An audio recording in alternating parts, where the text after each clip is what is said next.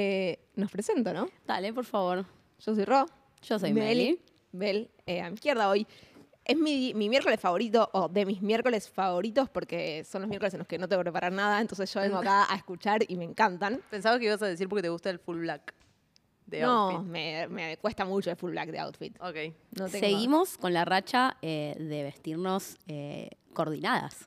Lo cual, para ustedes, oyentes y oyentas, no les o sea, capaz que no parece tan relevante o tan increíble, pero la realidad es que conlleva que todas las mañanas de los miércoles hablemos de, che, ¿qué te vas a poner? O la pregunta maravillosa que descontextualizada es rarísima, pero, por ejemplo, Belén, che, ¿qué tenés puesto? ¿Qué te- Belén, mandanos, ¿qué tenés puesto? Mandá foto. Y bueno, así es como terminamos así. No lo vamos a dejar de hacer porque ya lo hicimos suficiente cantidad de veces como para Ya no querer hábito. dejarlo. Ya sí, está. sí, sí. Exactamente. Eh, mm, bueno, estamos para arrancar con el episodio de hoy. Empezamos con nuestra primera parte, los famosos datitos en fila. Empezamos con los datitos en fila. Espérenme que me acomodo acá con toda mi maquinaria. Muchas gracias, productor, por la música. Vamos a arrancar entonces con esta sección, con el primer datito en fila, que históricamente, porque de nuevo ya es hábito, porque hace más de tres veces que lo estamos haciendo, el datito hashtag mi país, mi país. Muéstrame tus oídos y te diré de dónde vienes.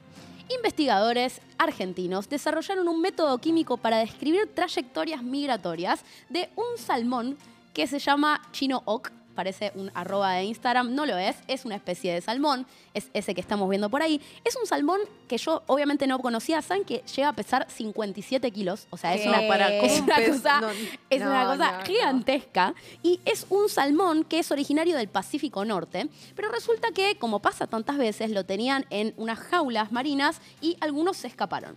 Cosa que terminó ocasionando que algunos de estos pececitos se escaparan hacia otras zonas y empezaran a moverse, como estamos viendo ahí en la diapositiva. Empezaron a moverse de la zona de Chile hacia nuestra Patagonia y empezaron a habitar zonas que no habitaban anteriormente, lo cual, como ya sabemos, puede ocasionar distintos desequilibrios en el ecosistema y las dinámicas básicamente de quién se alimenta de quién y terminar siendo especies Cadenas invasoras. tróficas. Cadenas tróficas, una palabra hermosa. Em, y empezar a colonizar algunos ecosistemas y causar desequilibrios. Entonces, eh, como empezaron, est- estos peces tienen la costumbre de eh, volver al lugar en donde nacieron para tener la cría, un fenómeno que se conoce como filopatría, pero hace unos años empezaron a ver que estos peces dejaron de volver hacia la zona de Chile donde habían nacido y empezaron a Porque ya colonizar se habían ido muy lejos. otras zonas. Ya se habían ido muy lejos. pintaba. Paja, hermano. Me quedó, perdón, mala palabra. ¿Se puede hacer eso al aire? Creo que no. Bien. Eh, entonces empezaron a quedar, empezaron a quedarse eh, en la zona, lo cual fue un quilombo. Entonces, estos investigadores se pusieron a estudiar cómo podían hacer para reconocer las trayectorias de estos peces y desarrollaron un método bastante flashero estudiando lo que son los otolitos. ¿Saben lo que son los otolitos? Del oído. En una hacen- frase. ¿Ok? Los cositos que hacen que, te- que sepamos cómo. Son como piedritas que están flotando en un líquido que hacen que entendamos dónde, en, cómo estamos ubicados espacialmente respecto Wow. al piso. ¿Vos sos bióloga? Qué loco. Bueno, tengo otro par de biólogas del otro lado de la pantalla, lo cual me resulta bastante intimidante. Sobre todo porque está la persona que más sabe audición que conocemos. O sea, Mal. Bien, perfecto. Y sin mirarla a los ojos, voy a decir que los otolitos son piedritas que están en nuestro aparato vestibular, que como decía Rocío, nos ayudan a tener una sensación de que, o sea, con cuestiones del equilibrio, etc. Y para los peces están relacionados también con el sensado de la profundidad. Entonces, hace bastantes años ya, en el 1970, se descubrió que estas piedritas, que tienen como unas calcificaciones, que se van formando eh, con distintos elementos químicos, tienen una banda, como vieron los anillos de los árboles, que indican Sí. el paso del tiempo. Sí, bueno, cortás sí, el tronco. Exactamente. Los otolitos también tienen eso, de los peces. No sé si de los humanos también, no voy a mirar a la, A la que sabe de a la que sabe esto, pero los otolitos o los peces tienen estos anillos que indican la- el paso de los años. Hace muy pocos años descubrieron que además esos cambios, si los mirás más de cerca, te indican el paso de los días.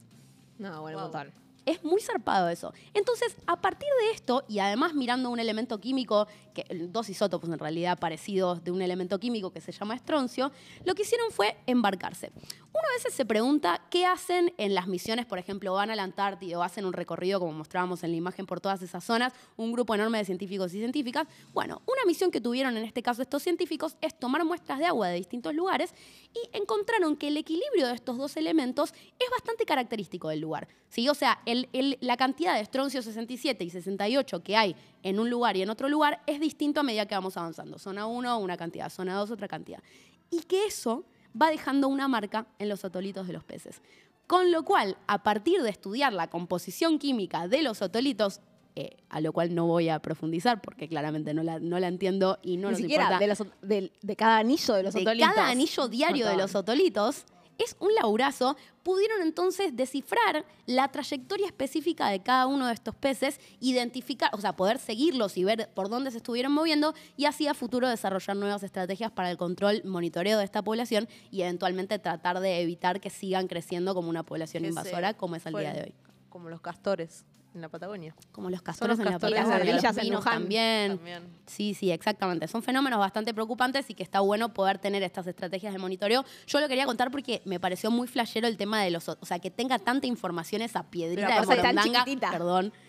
Un- ¿Cómo llegas a eso? ¿Cómo llegas que- a que la composición del agua tiene impacto en una piedrita ínfima que está dentro de tu oído que te permite orientarte? No, no hay manera. es espectacular. Bueno, pero bueno, me pareció un datazo. Espectacular o mentira. Felicitaciones para este grupo de investigadores que de hecho es un equipo bastante interdisciplinario de argentinos, chilenos, franceses y japoneses y acá los que lideran el estudio son de la Facultad de Medicina, de la Facultad de Veterinaria, perdón.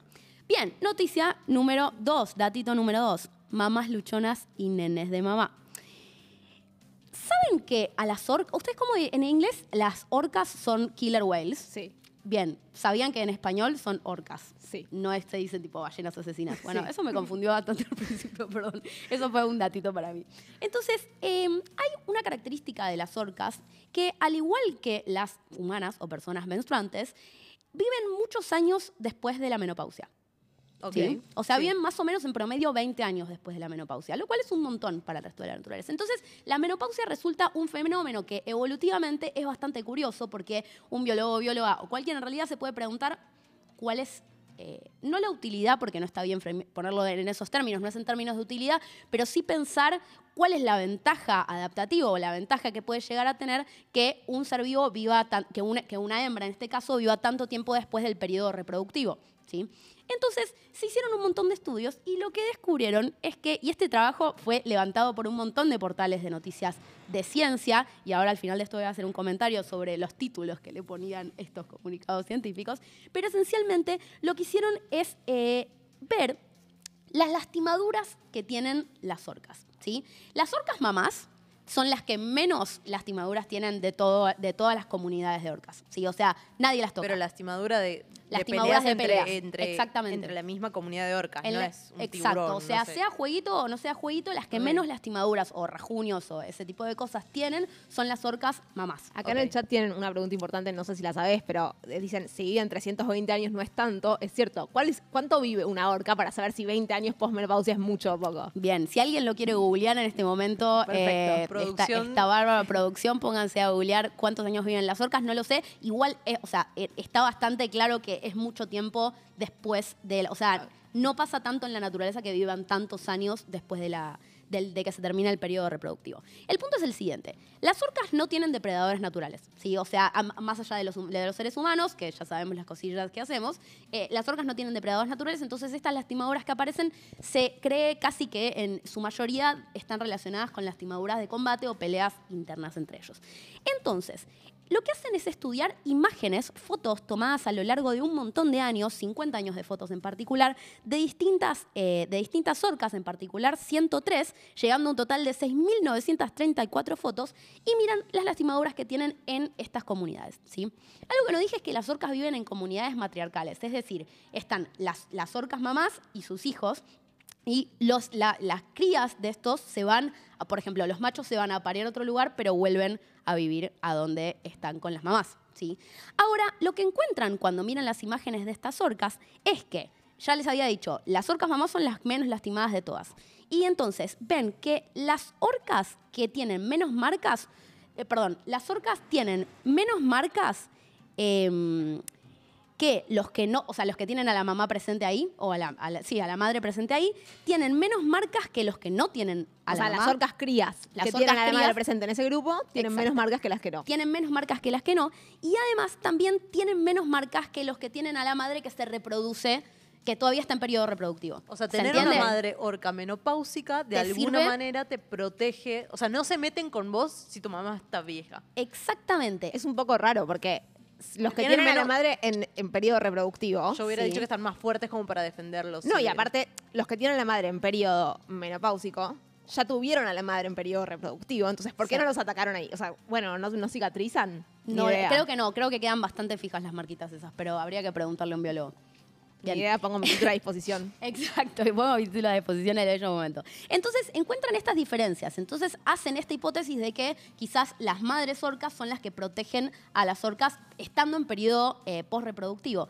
Ahora, este privilegio de ser protegido por tu mamá orca solo se lo dan a sus hijos eh, hombres eh, o machos. Machos, ¿no? Solamente protegen a los machos. Esto también tiene toda una hipótesis evolutiva por atrás que está relacionada con que en realidad cuando un macho va, se va de la colonia o del, del grupo donde vive con la madre a tener cría, las crías esas después las crían otros. No se crían con ellos. ¿Se entiende? No, no después entiendo. esas Claro. mismas crías se quedan con la madre del otro grupo, no vuelven a, eh, la, a la- a la comunidad propia. Entonces, hay dos beneficios. Esa cría no la tengo que cuidar yo. Buenísimo, me sirve. Segundo, Pero no sé si es un beneficio eso en el reino animal. en el caso de repartir la comida y relacionado con eso, sí. Como Ok. que no depende de vos el cuidado de todas esas crías. Y como segundo dato, está que estas. em, ay, me olvidé cuál era la segunda característica. Eh, bueno, no importa. El punto es que. Blanco. El punto es que reproductivamente resulta mucho más copado para la, para la comunidad de las ballenas estas que esa cría no sea criada por ellos mismos y por lo tanto se estipula que puede ser por eso que cuiden más a las crías varones. Pero la realidad es que no se sabe nada del mecanismo, si es que se meten en el medio de las peleas, si es que tienen algún tipo de sabiduría que imparten de alguna manera. O sea, no se Porque entiende a la vez, el si se mecanismo. metieran en el medio de las peleas, deberían tener más Deberían- marcas y ellas tienen pocas marcas. Exactamente. La mirada amenazante de una orca menopáusica debe ser algo muy difícil. Son mi animal menos favorito. Exacto. Pero ¿Los hablamos orcos de son tu animal menos favorito? O sea, tanto como para que te resulte relevante. Sí. Mirá vos. Desde cuarto grado. Ok. Bien, vamos con- entonces con el último datito en fila. Este es un poco... eh, a, vos, a vos- me parece que a vos te va a gustar. Vieron que hablamos varias veces de la importancia de la voz de las madres en relación a los hijos, ¿no? Hola, chiquitito. Bueno, etcétera. Que también lo hacemos con nuestras mascotas, etcétera. Es una voz que eh, ocurre, eh, la, la usamos en distintos momentos. Pero más allá de esto, de este, de este tono de voz que utilizamos, sabemos que la voz tiene un rol bastante importante en el desarrollo. Y que nosotros estamos bastante ¿cómo decirlo? Tuneados a percibir, cuando somos chiquititos, a percibir las voces de nuestras madres, así que bueno, nuestras madres están tuneados a percibir las voces nuestras. Ahora, un estudio reciente lo que propone es que este, esta, esta, esta tendencia o esta inclinación a prestarle mucha atención a la voz de nuestras mamás cuando somos pequeños, en algún momento cambia y alrededor de los 13, 14 años... La odias. Y sí. Y Y sí, sí. y sí, la- Y bueno, pero es un y sí hasta que eh, tiene que haber un estudio que lo demuestre. Entonces, el estudio que salió ahora, estudiando neuroimágenes a lo largo del desarrollo, lo que ven es que en los primeros años de vida, hasta más o menos los 13, 14 años, sí, si comparamos a voces de nuestras madres haciendo no palabras, o sea, no, no palabras significativas, sino más bien letras mezcladas. Claro, bueno, no, no, cosas que no tienen sentido comparando la voz de nuestras mamás con voces de otras personas. Hasta los 13, 14 años le damos más atención a la voz de nuestras madres. Y después de eso le damos prioridad a las voces A cualquier otra cosa, Cualquier, cualquier otra otra cosa. cosa. Que no sea, mamá, Sí. no te escucho, no te banco más. Y obviamente, bueno, viene después de esto toda la interpretación de que tiene sentido que en este periodo prioricemos la información y tratar de expandirnos y entender un poco más el mundo que lo que hacemos en otros periodos de nuestra vida. Entonces, esos son todos los datitos en fila que traje para hoy. Eh, como efemérides, cositas para que sepan, Rápido, para rápido, que puedan celebrar si se olvidaron, si se olvidaron de que era el día importante. Día del antropólogo, feliz día antropólogos a todos por ahí. Es el día del perro callejero, una celebración Dato. espectacular. Adopten, no compren. Adopten, no compren. Y hoy salió, es el aniversario de la salida del primer disco de Madonna en el año 1983. Así que un beso para vos, Madonna, que O sea, seguramente estás mirando. el 40 aniversario. El Aparte, un 40 aniversario redondo. El